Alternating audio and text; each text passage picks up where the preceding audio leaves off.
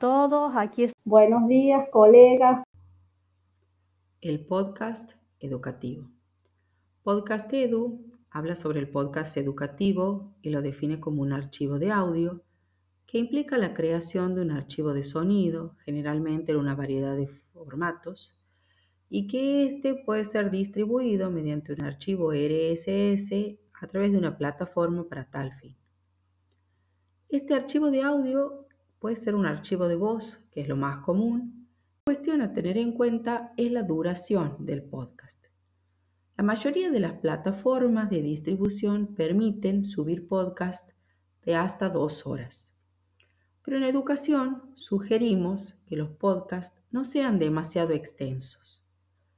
Tratemos de mantener la atención de nuestros oyentes y de mantenerlos motivados a escuchar. Sin embargo, si existe la necesidad de hacer un podcast algo extenso, se sugiere combinar elementos de audio, como decíamos, para mantener a quien escucha motivado y atento.